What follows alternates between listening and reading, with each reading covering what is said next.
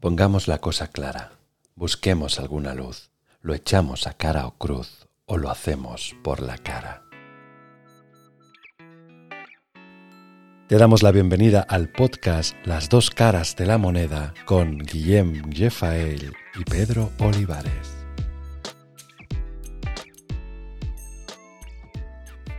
Buenos días, Guille.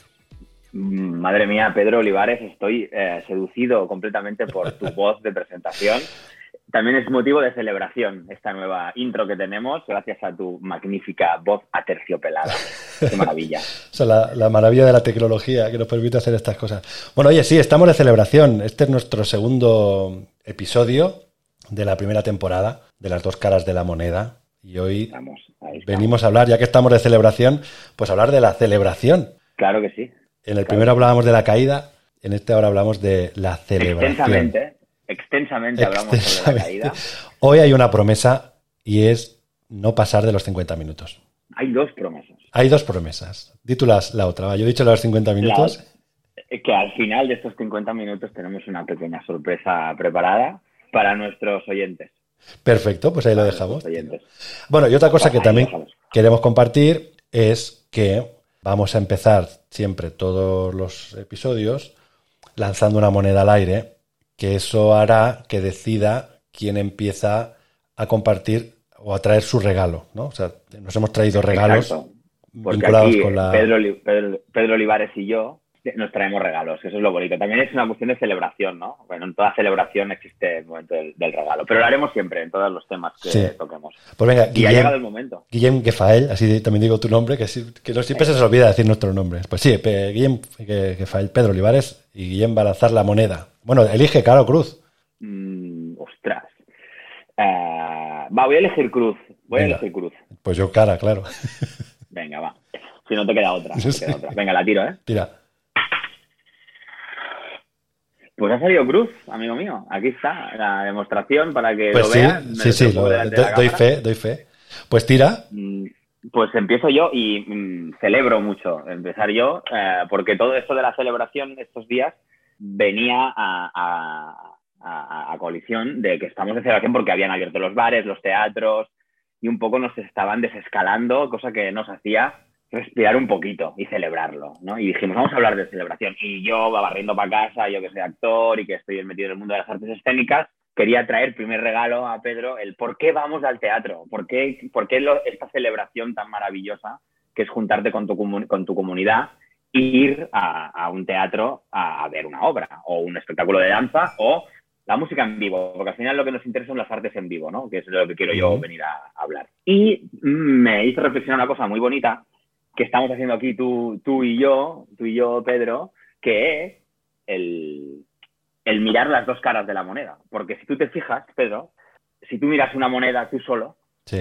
no, no puedes ver las dos caras. Es imposible.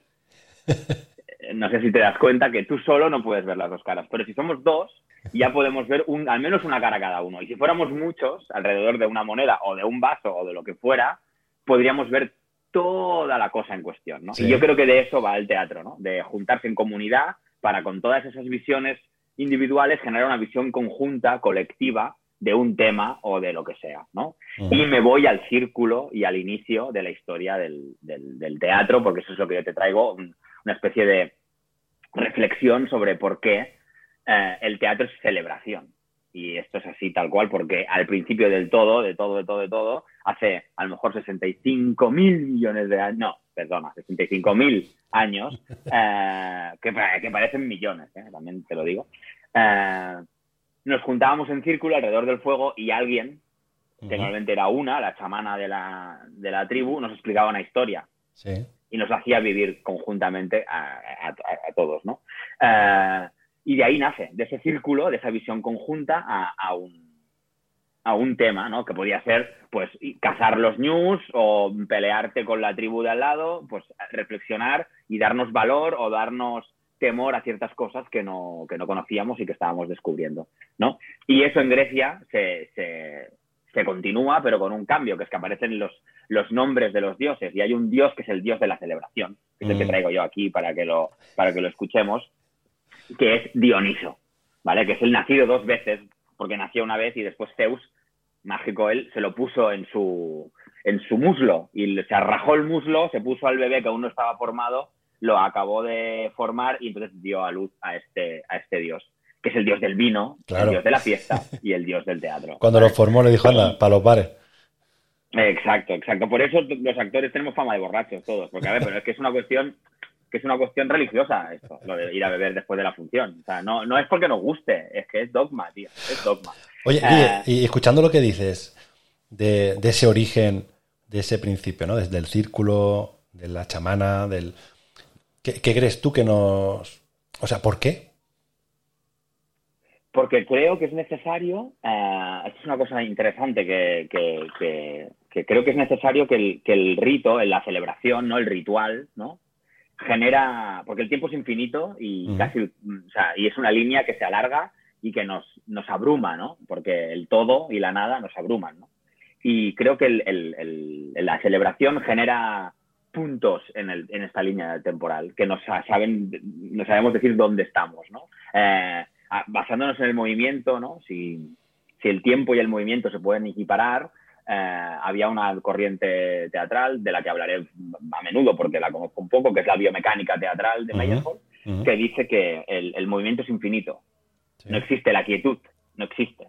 Por dentro la sangre no para de moverse, eh, existen variaciones de parámetros del movimiento. Pero entonces, para, para analizarlo, como, como actor o como actriz, como bailarín, como bailarina, para analizarlo necesitas poner puntos a los que Meyerhold le llamaba tosca, ¿no? Pero que decía, que un tochka, que es como una especie de punto en el movimiento, un, punto de apoyo, que cada, que cada movimiento, que cada ese, punto es hijo del anterior y padre del siguiente. Claro, Entonces, que nos da una continuidad, pero nos da un punto para que estemos ahí y nos, y nos definamos, sepamos dónde estamos. ¿no? Yo creo que eh, ir, a, ir a, bueno, es que ir al teatro en la antigua Grecia era obligatorio. Imagínate. porque generaba esa obligación de comunidad entre todos. Eh, yo creo que eso es lo que es la moral, ¿no? Entre todas las visiones se genera una visión conjunta y esa visión conjunta es la moral y una sociedad necesita tener valores, ¿no? Sí, bueno, y eso, es comunidad, claro. ¿no? Al final estás definiendo comunidad. Es que, es que estás definiendo quién eres tú como, como, como grupo, exacto, como comunidad. Que creo que es un poco, eh, porque si hablamos de celebración, la otra cara a lo mejor es la fiesta, ¿no? O sea, que parece que es lo mismo, pero no, pero no, no lo es, ¿no? O sea, la fiesta tiene algo de, de, alienarse individualmente de por mi vida, porque mi vida es un caos, es un desansiosa, tengo, tengo, tengo problemas, pues me voy de fiesta para, para, perderlos de vista. En cambio, la celebración o el ritual teatral o el ritual, sea cual sea, ¿no? Porque, a ver, es muy teatral, todos los rituales son muy teatrales, porque vienen de lo mismo, ¿no? Claro. Eh, una boda, una boda es que es una obra de teatro, ¿no? Eh, yo decía a un amigo que, les preparé la boda, les decía, hostia, la lástima es que no podemos hacer bolos de esto, porque nos ha quedado... nos ha quedado redonda. bien, ¿no? Habrá que hacer bolos, ¿no? Yo qué sé, la semana que viene os casáis en otro sitio, yo qué sé. Eh, pero ahora me he perdido. Pero no, lo que decía era que el, el, hecho, de, el hecho teatral de, la celebración hace que tú eh, que tú veas esa, esa cosa que tú estás trayendo a, decir, pues yo que sé, hablas de la guerra, pues toda la comunidad necesita una visión. En cambio, cuando tú sales de fiesta, que es individual, es para desconectarte de esa sociedad, en verdad, para desconectarte de ese sistema. Y eso fomenta resaca. Claro, la, resaca. Fomenta la, resaca. La celebración, yo creo que no genera tanto, tanto, la resaca no es que genera es una resaca de sentido. Es decir, que, que ha habido algo profundo y que algo, algo ha ocurrido y algo te ha cambiado a ti. A ti. Vale, rompiendo lo que hemos prometido antes de empezar, que era que vamos a estar como eh, ir más concretos, luego recuperaré yo la resaca, porque me parece, de hecho era uno de los regalos que, te traía. Para, Qué maravilla. para profundizar. Lo medio, intuía, lo medio intuía y por eso también lo he sacado y también otra cosa muy interesante que, luego iremos conectando es el, eso que has dicho de saber dónde estoy. Porque en esta fiesta continua en la que, en la que queremos vivir, al final, ¿no? Este Instagram maravilloso, este Facebook que no paro de. Necesito estar haciendo cosas continuamente. Mm, luego lo, luego lo volvemos a recuperar con el, con el libro que te traigo. Lo dejo ahí para que digas, ah, ¿qué libro es? ¿Qué libro es? Pues nada, sigue, sigue escuchando, sigue escuchando. Y es... Eh, el, el tema está en que eh, esta celebración, a diferencia de la fiesta, no genera una, necesidad de vivir lo extraordinario, porque la celebración, el ritual, puede, tener, puede relacionarse con cosas que no tienen nada que ver con, lo festivo, sino con eh, lo profundo, como el funeral, que también es una celebración.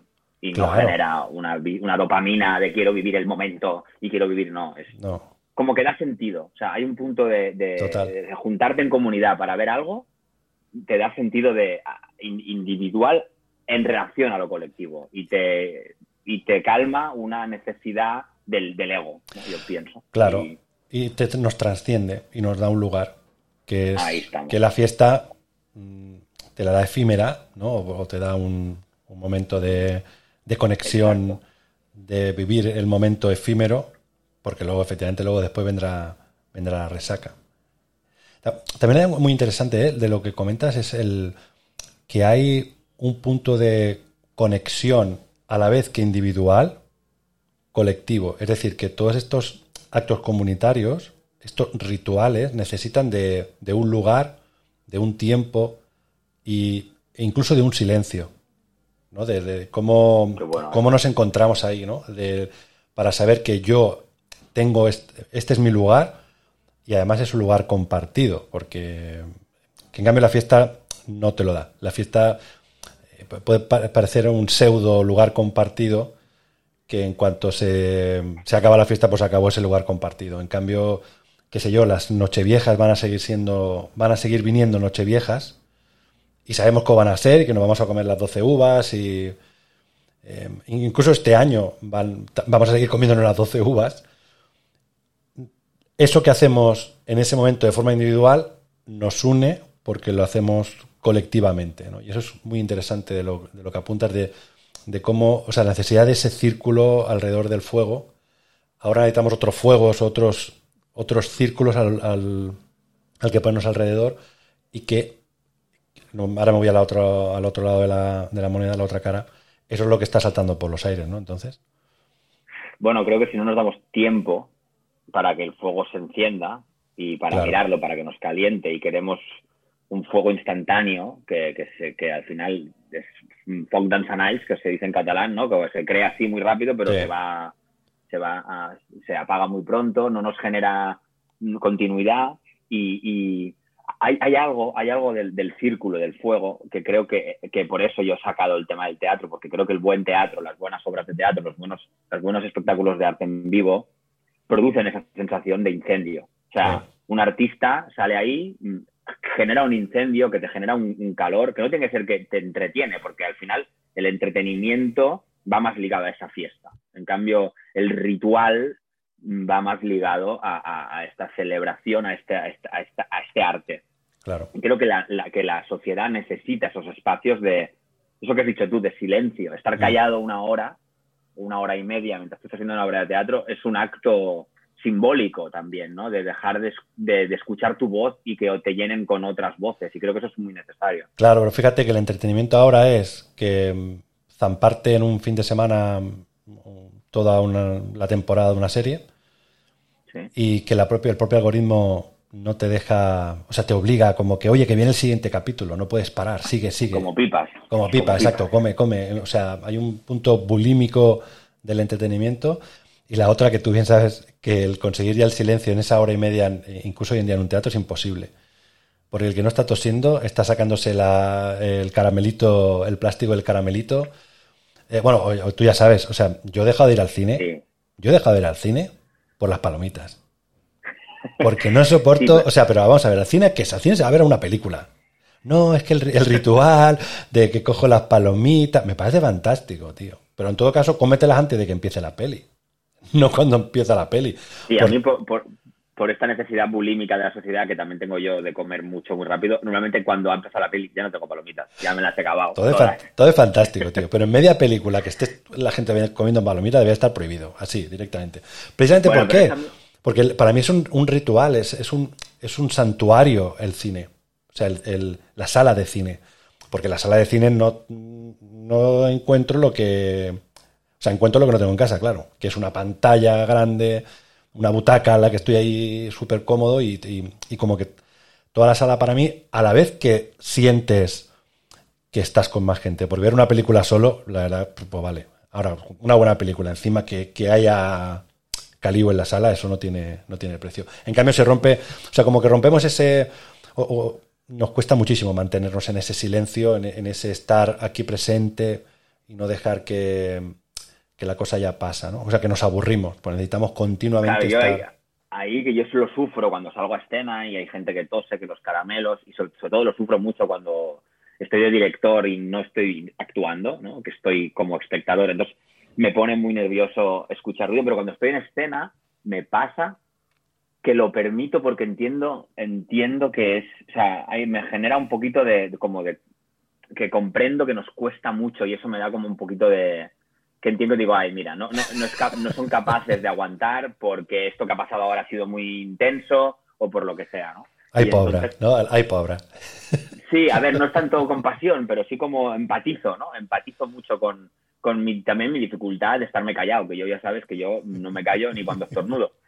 Eh, que esto me viene por, por, una amiga, con, bueno, por mi tía, que era una amiga tuya que, que tenía, que no se callaba ni cuando estaba debajo del agua. La, y ahí yo lo he sacado igual que por esta dificultad del silencio nos produce contacto y esta dificultad del contacto con uno mismo. Y ahí el ritual, eso es lo que quiere. La fiesta quiere que no estés en contacto contigo mismo, pero el ritual, la celebración más profunda, nos obliga a un contacto. Y creo que estamos necesitados de ese contacto. Creo que la sociedad, la sociedad, y más en este momento que hemos estado aislados, creo que necesitamos juntarnos en sitios a estar en silencio viendo como otros no tienen ni su voz, ¿no? Porque lo bonito del teatro es que el actor habla, pero no está hablando él. No, claro. hablan, hablan, hablan otros que ya están muertos o que ni existen o lo que sea, pero es una voz inventada que viene a, mm, a, sanar, a sanar, ¿no? Yo tenía una profesora maravillosa que se llama Chiqui Berraondo, desde aquí un saludo si, si nos está escuchando, eh, que decía que el teatro tendría que entrar por la seguridad social.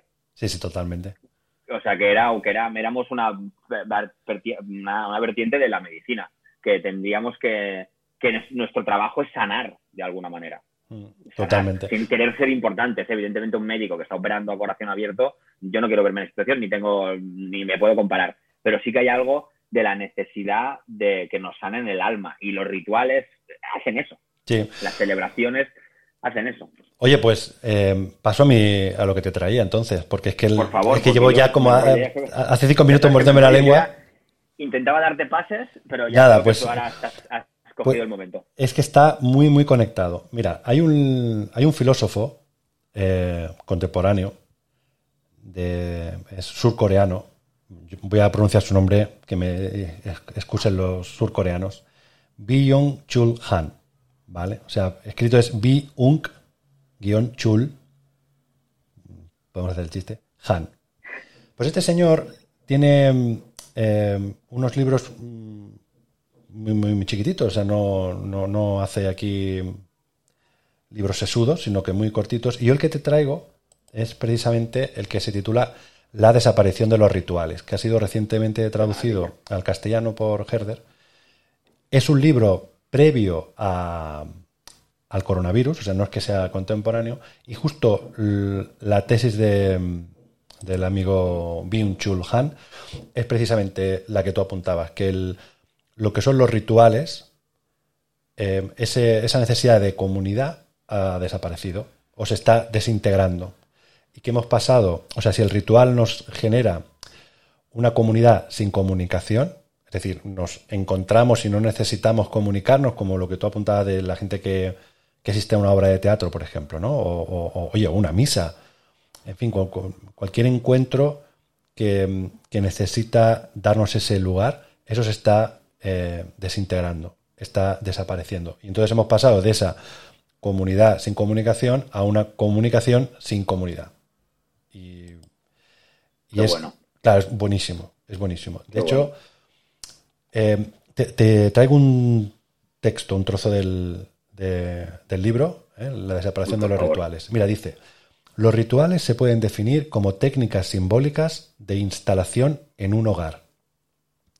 Transforman el estar en el mundo en un estar en casa. Hacen del mundo un lugar fiable. Que esto es una pasada. O sea, hacen del mundo un lugar fiable. que es ese, ese cuando nos reuníamos alrededor del fuego y entendíamos o, queríamos entender pues qué eran esas lucecitas que estaban en el cielo, que por qué se movían, que por qué cambiaban las estaciones, ¿no? O por qué nos moríamos, o pues entender eso necesitamos de esos símbolos, de esos ritos que nos hagan este el, mundo lugar fiable. Y, y continúa, dice, son en el tiempo lo que una vivienda es en el espacio. Hacen habitable el tiempo. Por tanto, y aquí la. Claro, no, este, este, la verdad que os recomiendo eh, a todos los que estéis escuchando que os leáis este libro, La desaparición de los rituales, porque hace una reflexión. Em, tiene también otro que es la, Sociedad del Cansancio, o sea, tiene libros muy, muy buenos. Claro, no es. Eh, él habla precisamente de la negatividad de la sociedad en la que estamos. O sea, de la negación de la negatividad.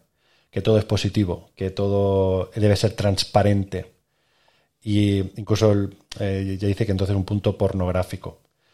Y que hemos pasado de ser eh, seres mm, del deber, como era la, toda la revolución industrial, o, el, producir, que éramos como muy orientados al, deber, y esto lo hemos vivido con la generación de nuestros padres, y yo creo que, que o yo por lo menos me considero de la generación que estaba tocada por eso, que era el, esto hay que hacerlo y hay que hacerlo porque se tiene que hacer, a ser eh, seres del rendimiento. Y eso nos lleva a que no podemos estar quietos. Por un lado, y como, no como negamos la negatividad y todo es positivo, tenemos que estar mostrando continuamente lo que hacemos en el Instagram, en el Facebook. Es como que no paro. ¿no? Incluso te dicen como, como elogio, ay, veo que no paras, veo que no paras. Entonces, claro, aquí ya pues, cerramos el, círculo, claro, cerramos el círculo. Porque si estamos diciendo que necesitamos un espacio y un tiempo para encontrarnos conmigo mismo y a la vez con la comunidad, ¿no? o a través de que me conecto conmigo mismo, me conecto con la comunidad, eso se ha roto, se ha mm, desintegrado. Y aunque, mm, eh, y sin duda es una otra cara de la, de la moneda de la, de la celebración, que es que rompemos los rituales para ponernos como en un aquí y ahora continuo de fiesta, o sea, un aquí y ahora fiestero. Sí, la fiesta continua. La fiesta, continua, que al final es una resaca continua. Sí, exacto. Y esa resaca continua, que la resaca tiene un punto como de, de expiación, ¿no? ¿Quién no...? Bueno, ¿quién no? A ver, mira, yo conocí una chica que me, eh, me dijo que no había bebido nunca alcohol. Ergo, nunca había tenido una resaca, ¿no? O por lo menos una resaca de alcohol. Y no, tampoco había tomado ningún tipo de drogas. O sea, y yo digo, ala, pues qué fuerte, ¿no? Porque hay un punto en, el, en, la resaca expiatorio, ¿no? O, que te vienen todas las culpas de esto no, no volverá a suceder. Y, por tanto, la resaca tiene algo que no te da la fiesta, que es que en el dolor de la resaca, el ese dolor de, cabeza que te está matando, ¿no? O ese mal cuerpo que te está dejando, es cuando precisamente te permite conectar contigo mismo.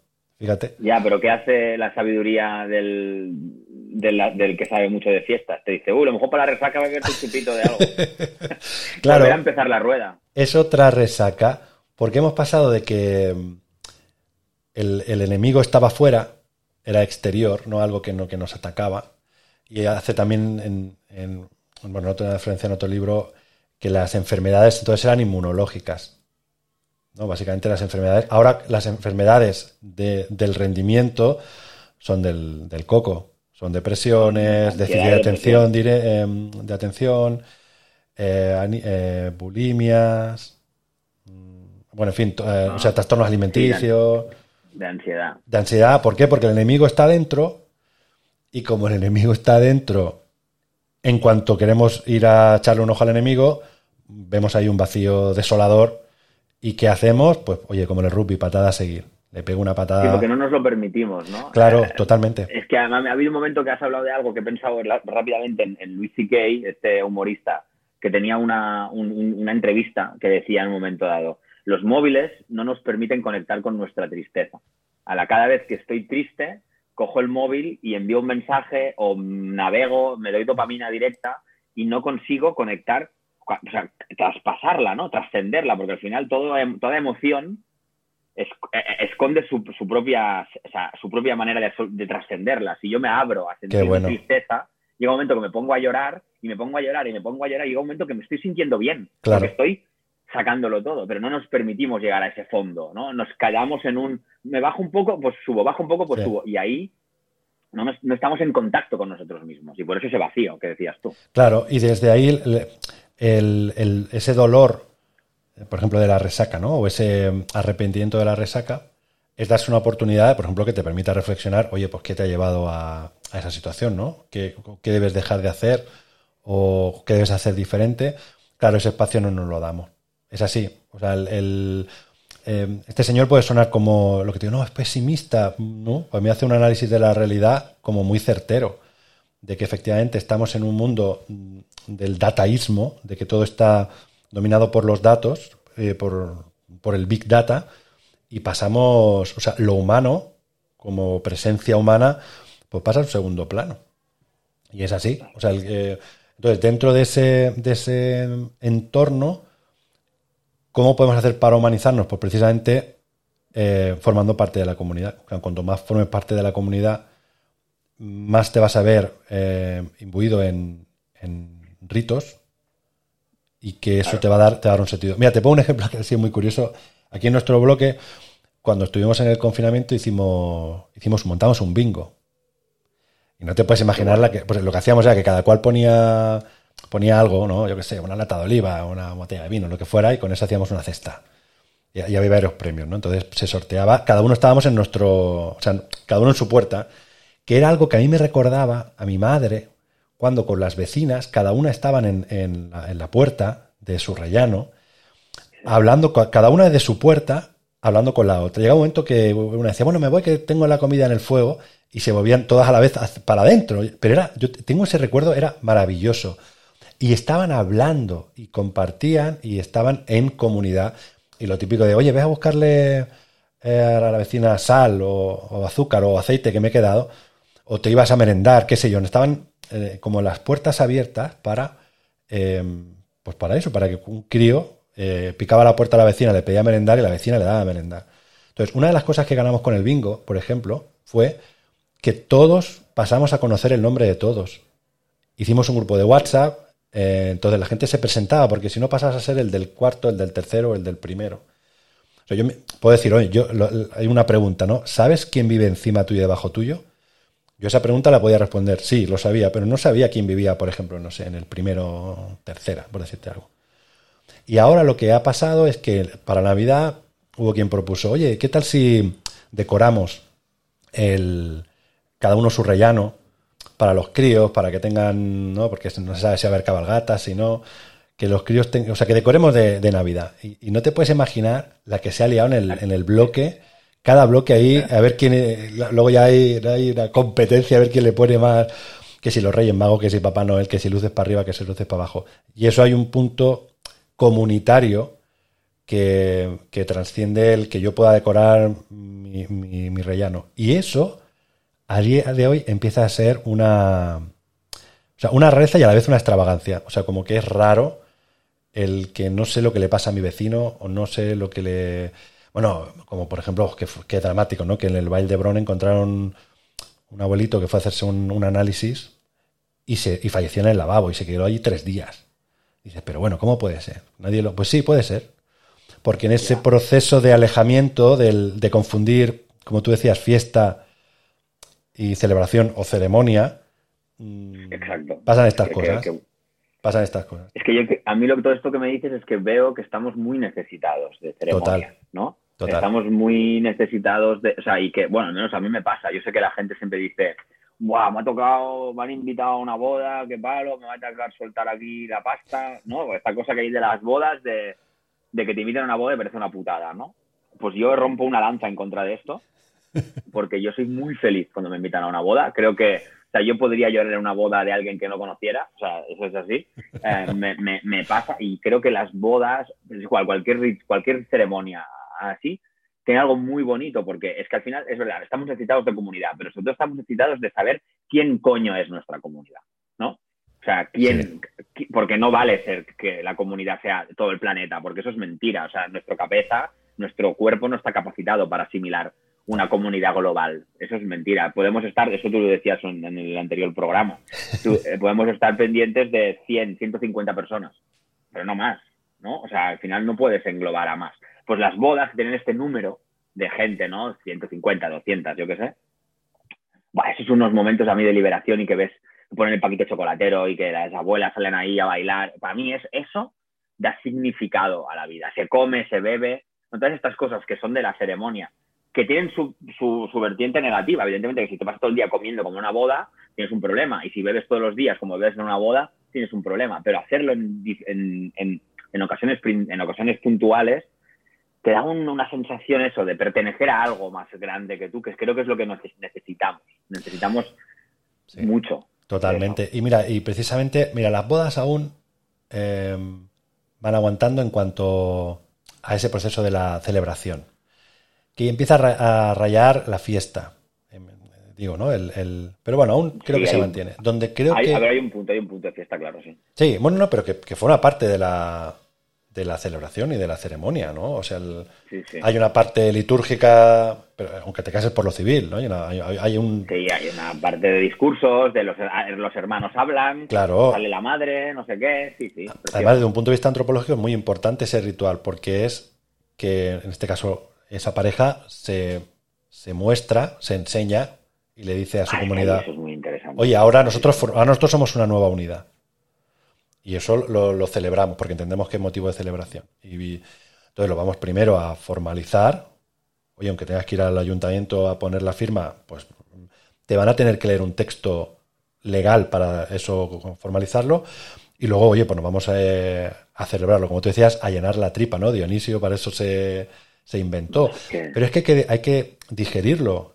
Y, el que te comento que a mí me parece que donde, o sea, el indicador más claro que las ceremonias, la comunidad se va desintegrando es el, precisamente en los entierros, en los funerales, que lo vivimos ya como, como un incordio, como algo que quiero sacarme de encima.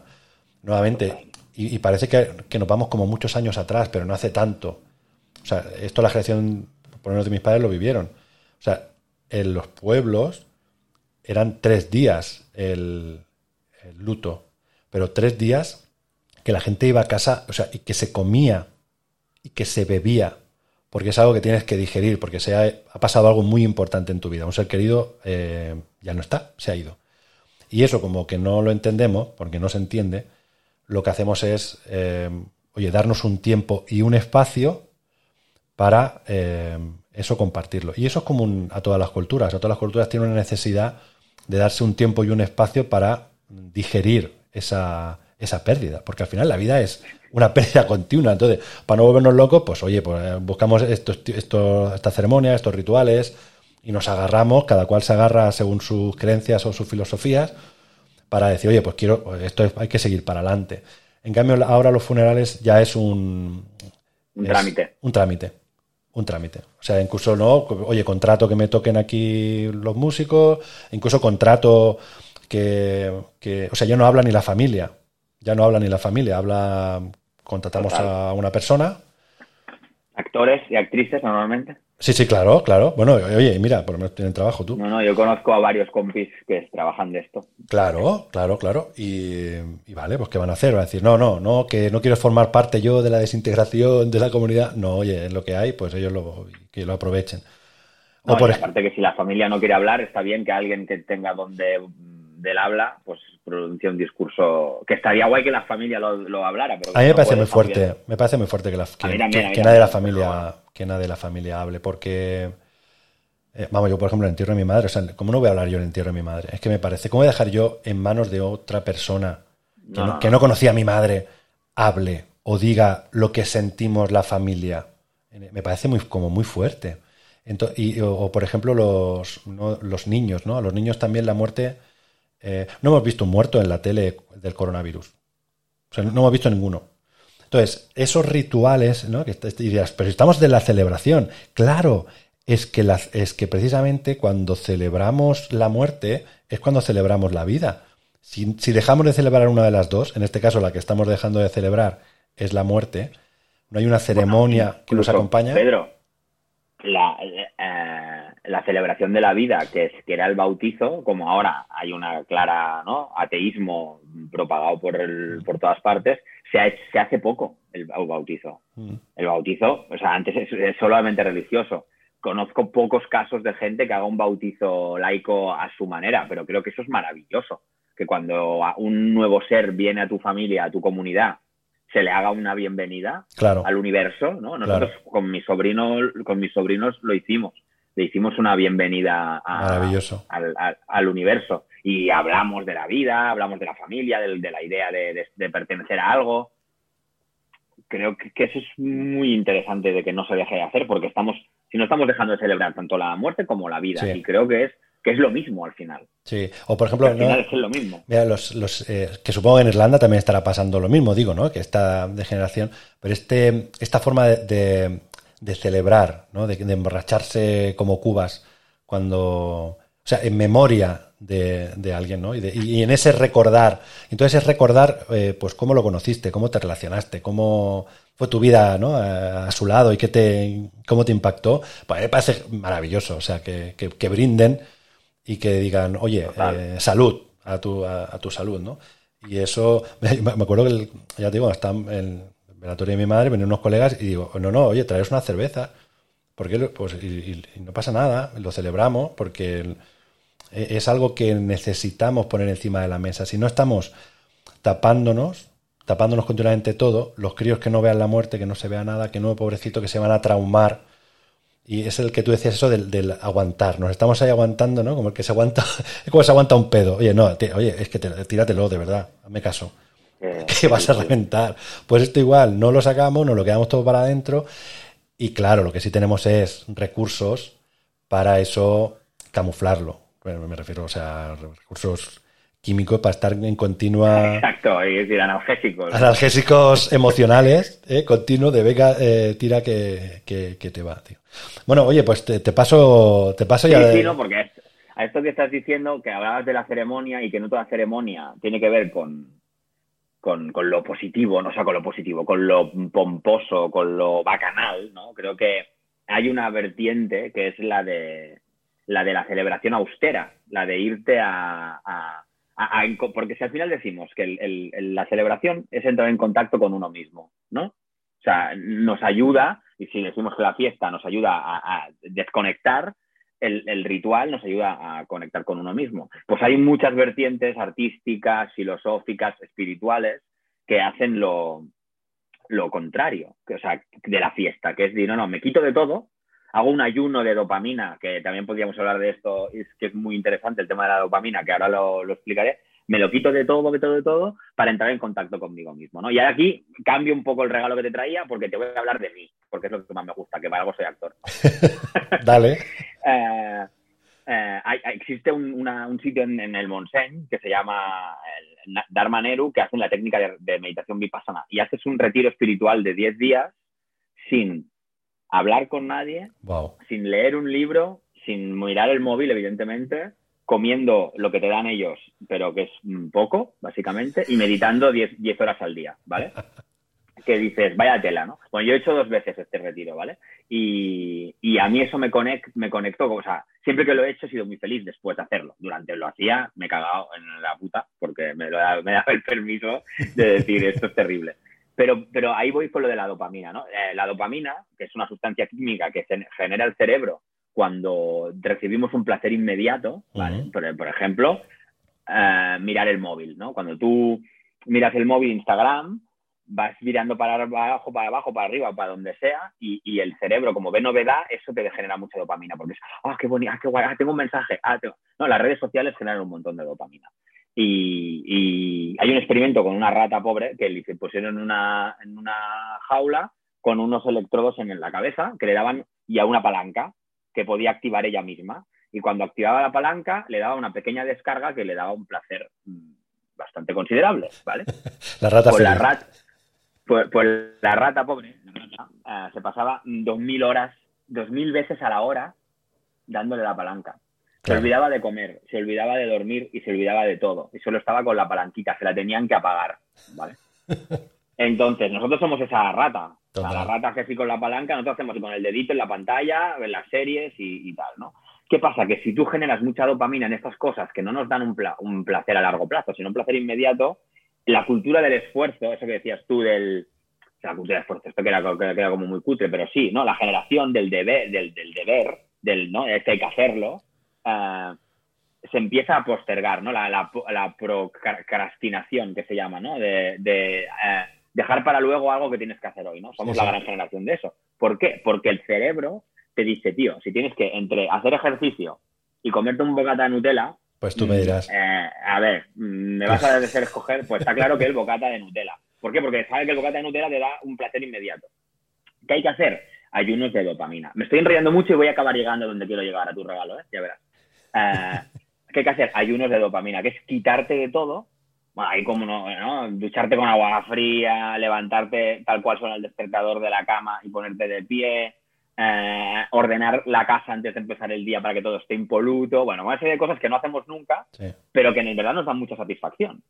Si tú te pegas una ducha de agua fría, o al menos el final de agua fría, así sales de la ducha como nuevo. No lo haces porque el cerebro te dice, no, que lo calentito mola más, pero el cerebro no es el jefe. Eso es que lo que hay que conseguir decir.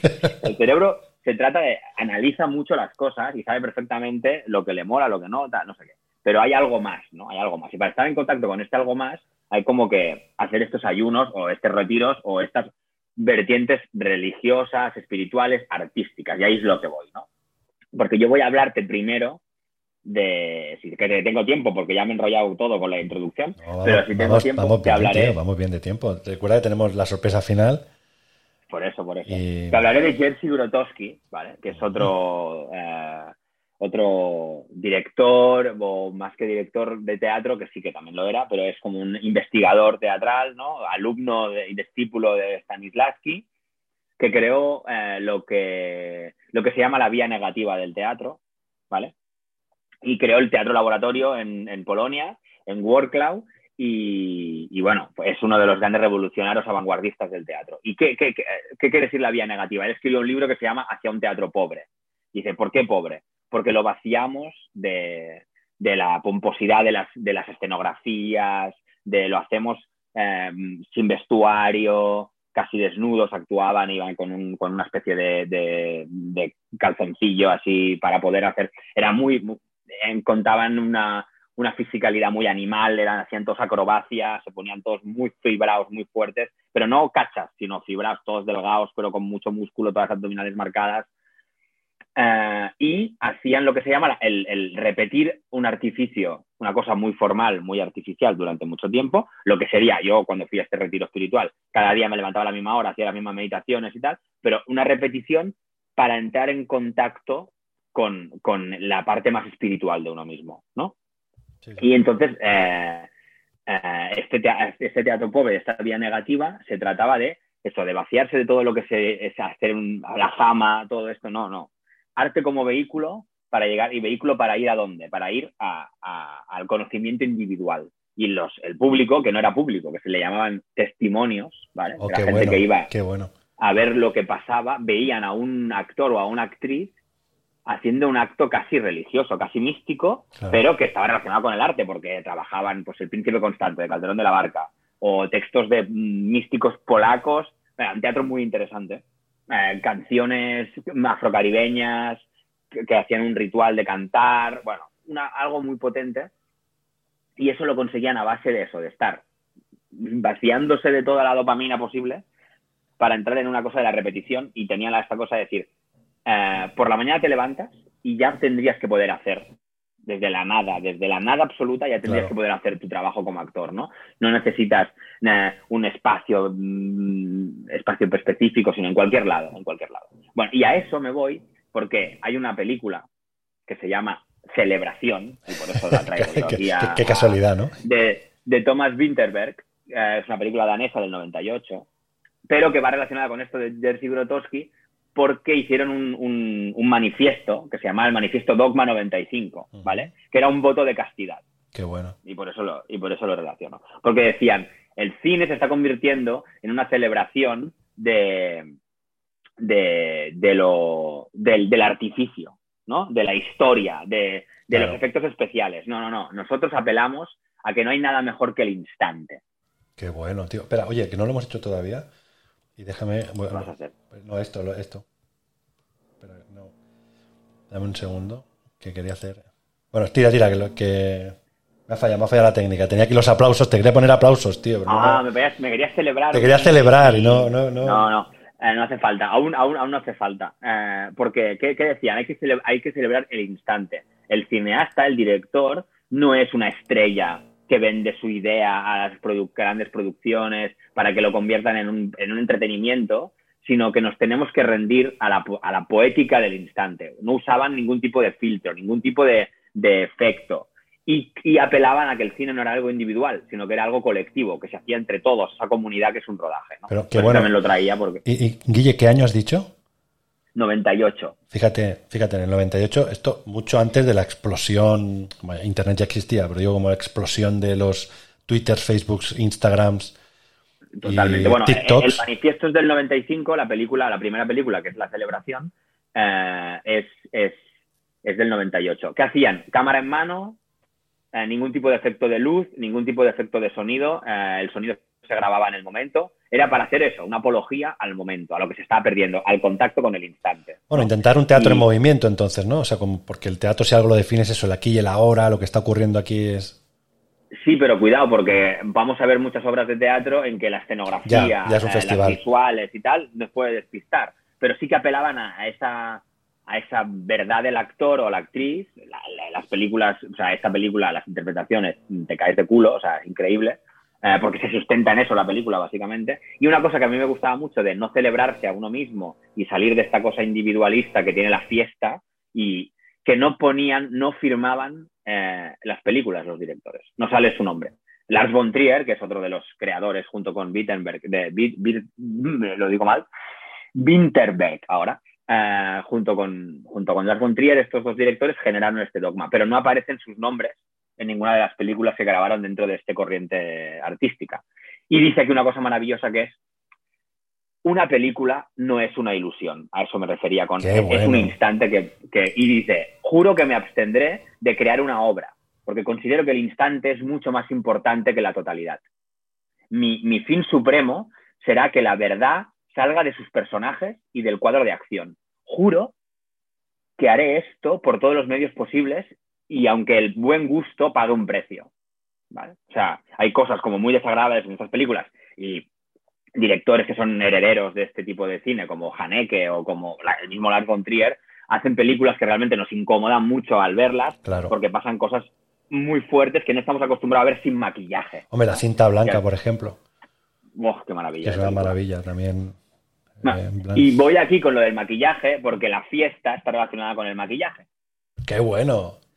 Total y absolutamente. Nos maquillamos para salir. Ya sea las mujeres se maquillan más que los hombres en general, pero los hombres nos ponemos guapos, nos ponemos tela, nos ponemos lo que sea para salir de fiesta. En cambio, si tú piensas en un ritual de la manera más ancestral posible, claro que se usan pinturas o claro que se usan eh, elementos decorativos de mi cuerpo, pero no para una cosa de la belleza sino para una cosa del símbolo. Y es aquí la gran diferencia. Exacto. Es aquí la gran diferencia.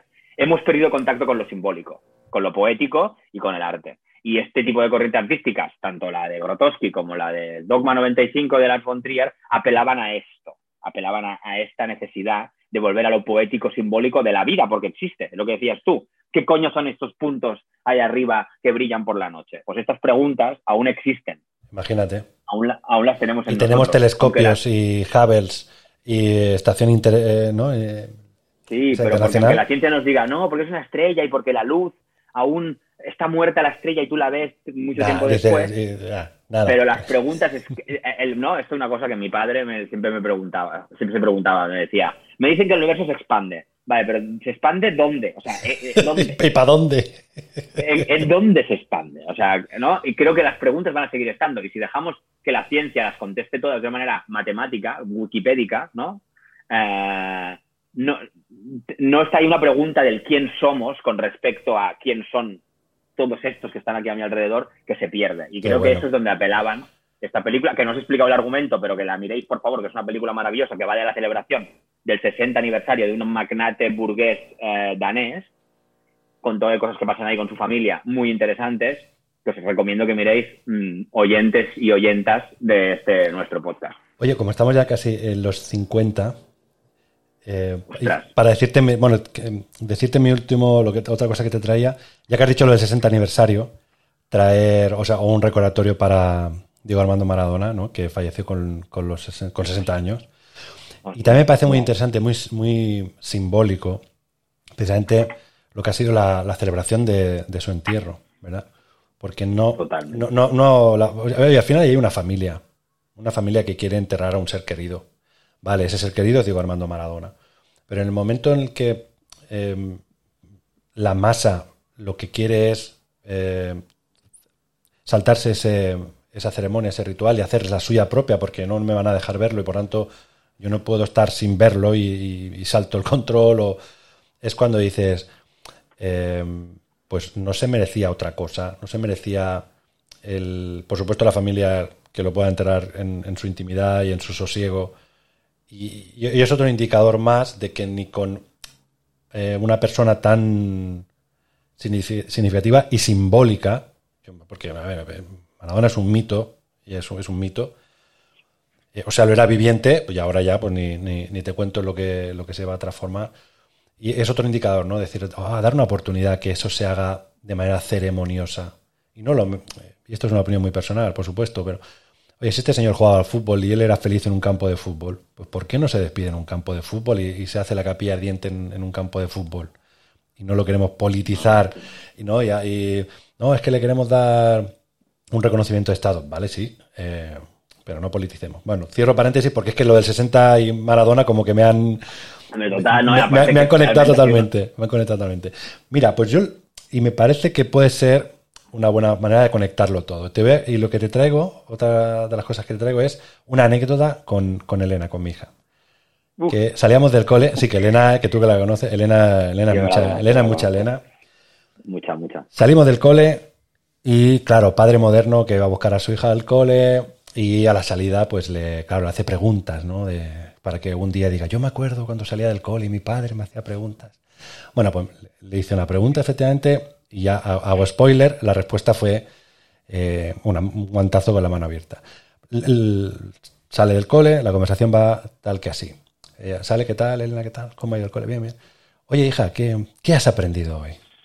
Yo, pues ya digo, pregunta de coach, de padre que quiere a su, a su hija llevarla, que haga descubrimientos y me responde, dice cosas. Digo, ya, hija, ya, ya me imagino qué cosas. Pero de todas las que has aprendido hoy, ¿cuál es la que más te ha gustado?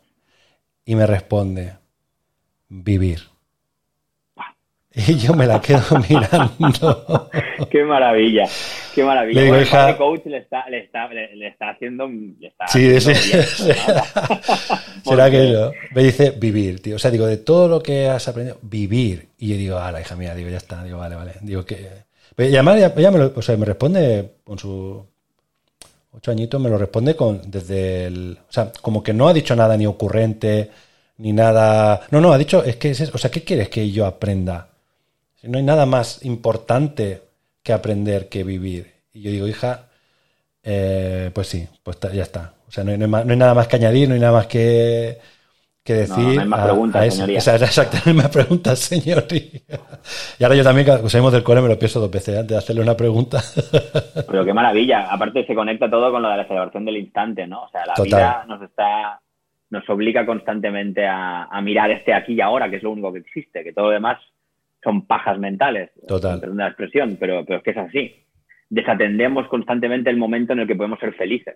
Por eso no somos felices. No porque nuestra vida, no, no, porque es que no estamos atendiendo a este momento en el que yo puedo estar en contacto conmigo mismo, con el otro y por tanto sentirme no feliz en este sentido de la dictadura de la felicidad de la que tenemos que hablar en algún programa. Y que hablaremos. Eh, que está, bueno, hablaremos. El siguiente capítulo ya avanzamos que es la felicidad. Y hablaremos de la dictadura de la felicidad, claro no esta felicidad de color de rosa de Instagram del corazoncito, no, no esta felicidad, sino la, felicidad como, como, anticipando lo que podamos decir en el siguiente programa, eh, la felicidad como ese estado de, bienestar al estar en contacto conmigo mismo, ¿no? Había un maestro que se llama Sergi Torres, eh, que siempre decía, eh, si tú eres una casa, ser feliz significa que tú puedas llevar a tus invitados por todas las situaciones de la casa sin nada que esconder. Porque te sabes perfectamente qué hay en cada habitación y no te... Hay una que sí, que está más desordenada, pues sí, esta está más desordenada que la de los trastos, pero no la escondo, no la tengo cerrada porque hace mucho que no entro en esa habitación. Sí, o los armarios, los armarios los puedo abrir. O los armarios. Totalmente. O sea, creo que ese, contacto con uno mismo y con el con la tranquilidad que me da decir, sí, no, es que estoy pasando un mal momento ahora. Sí, sí, estoy pasando un mal momento, me lo permito. Tengo esta herida que ahora aún me escuece y te la puedo mostrar si quieres verla es, eso es felicidad, aunque estén pasando por un mal momento. Un, velatorio, un entierro, puede encerrar mucha felicidad, aunque es un momento muy triste, pero no tiene nada que ver. Y es una celebración, porque fíjate que mi pregunta, claro, yo cuando le hago eh, esa pregunta, eh, tiene un sentido práctico. Es decir, ¿qué has aprendido como desde un punto de vista utilitario? ¿no? O sea, eh, ¿cómo lo vas a usar? hay una, ahí está implícito en la pregunta o explícito. En cambio, claro, la respuesta eh, de Elena es, eh, o sea, ¿qué, aprendizaje máximo puedo yo aspirar? Pues es a vivir, si es que no hay... Y, esa es la maravilla, ¿no? En qué momento es interesante nos echamos a perder, porque todos hemos estado ahí, todos hemos estado ahí en ese punto de que efectivamente el aquí y el ahora, el, conectarse, el... Incluso jugar como filosofía de vida. Claro, jugar, pero el juego es una ceremonia, el juego es un rito. El juego. Tiene símbolos, claro. Claro, tiene sus, símbolos, tiene sus formas de jugar. Tú dices, oye, no, juego al parchís, me como una y me cuento 20. No, me quiero contar 40. Vale, pues es otro juego. No, es que quiero coger el balón con la mano. Bueno, pues se llamará rugby en lugar de fútbol. Vale, pues invéntate otro juego. Pero no, no, es que quiero que el portero eh, la pueda, pueda votar. Bueno, pues invéntate el baloncesto, qué sé yo. Pero si fútbol es fútbol, si es baloncesto es baloncesto, y si es rugby es rugby. Pues esto es lo mismo. O sea, el, y la vida como juego, pues también tiene eh, sus normas, sus reglas, sus ceremonias, que es, ¿no? Y volviendo al, libro de la, desaparición de los rituales, que eso es lo que nos estamos desconectando. Y en el momento que nos desconectamos de eso, ¡pam! Nos desconectamos del vivir. Nos conectamos del. De, hija, que has aprendido? Pues vivir. Lo más importante, pues vivir. ¿Qué quieres que, qué quieres que, aprenda? Es que, es que, o sea, mm, ya, o sea, colofón, para mí, esto que acabas de decir, eh, que las reglas, tío. O sea, como lo, importancia, o sea, está como vive sin reglas, ¿no? Anuncio de coches, ¿no? todo es posible, todo es posible. Sí, la regla de pagarlo cada mes no te olvides, ¿eh? Pero vive sin reglas. Pero eso es, ¿no? Como tenemos esta especie de apología a la, rebeldía, al no seguir las normas, con lo importante que, y yo que soy un tío, un tío mm, que me considero moderno, progresista, pero lo importante de las reglas, tío, lo importante de las normas. Porque no o sea, la libertad se consigue sabiendo dialogar con esas reglas. Es que es así, o sea, en, Total. necesito saber, o sea, porque las reglas me, permiten respetar al otro, respetarme a mí. O sea, es como tan importante eh, el hecho de, saber vivir eh, a través de, una, de unos rituales, de unas simbologías, y que eso no sea como un, oh, cada día lo mismo, ¿no? La repetición es como acto, como acto espiritual de, contacto con uno mismo es maravilloso. Y creo que lo de las reglas, ojo que, puede ser un Que puede ser otro. Bueno, de hecho, mira, eh, ya como colofón antes de la, de la sorpresa, eh, precisamente Byung Chun Han habla de la importancia de la cortesía. Que en el momento que cuando perdemos la cortesía, ¿no? ese buenos días, buenas tardes, gracias, por favor, ¿no? que, que son unas reglas de cortesía, eh, tú dirás, ¿qué aporta eso? Qué tontería, ¿no? Sí, total. Bueno, es que precisamente en, ese sentido de comunidad y en el sentido de, estar eh, conectados con eso, es lo que nos, ese pegamento que nos permite estar eh, en nuestra humanidad. Si no, pues claro, el azucarillo se va, se va disolviendo. Oye, estamos en 58 minutos ya, bueno, casi 59. Perfecto. perfecto, ¿eh? La, la hora. Entonces, el colofón, la, la sorpresa es nuestra intención es que esto sea un diálogo, ¿no? que sea una comunicación, que aparte que estemos tú y yo hablando, Guille, que anticipamos que vendrá más gente, esto seguro. Y, claro, que, ampliemos aquí las, de, nosotros mismos. La otra es que por eso queremos abrir un. Bueno, queremos abrir, no, hemos abierto un mail que es las dos caras de la moneda arroba gmail.com para que, oye, quien tenga bien de enviarnos pues sugerencias de temas o incluso, oye, pues habéis hablado de este libro, de esta película, pues mira, yo conozco este libro, esta película que también, eh, pues no, mira, lo que sea, qué sé yo. Lo que sea, lo que, sea. cualquier cosa, porque al final aquí estamos casi improvisando, quiero decir, o sea, que venga, que la gente improvise con nosotros. Eh, y, lo pondremos, oye, lo, pondremos en antena, eh, eso que queda tan, tan, tan bonito. Claro, exacto. Sí, lo que podemos hacer es ponerlo en el, en el link, en el link del, del, podcast, poner ahí el mail para que ahí nos, nos inunden con, con grandes referentes. exacto. Bueno, oye, pues hasta aquí la celebración. Nos emplazamos a la felicidad que será el. Joder, qué maravillas de podcast, ¿no? La celebración, la felicidad. Estamos cayéndonos, pero vamos para arriba, ¿eh? bueno, y como siempre hay doble, siempre hay dos caras de la moneda. claro que sí, claro que sí. Bueno, oye, Guille, pues nos encontramos en la próxima. Ha sido un placer. Un placer, como siempre. Guille, un que Que vaya muy bien. Que vaya bien, cuídate. Chao.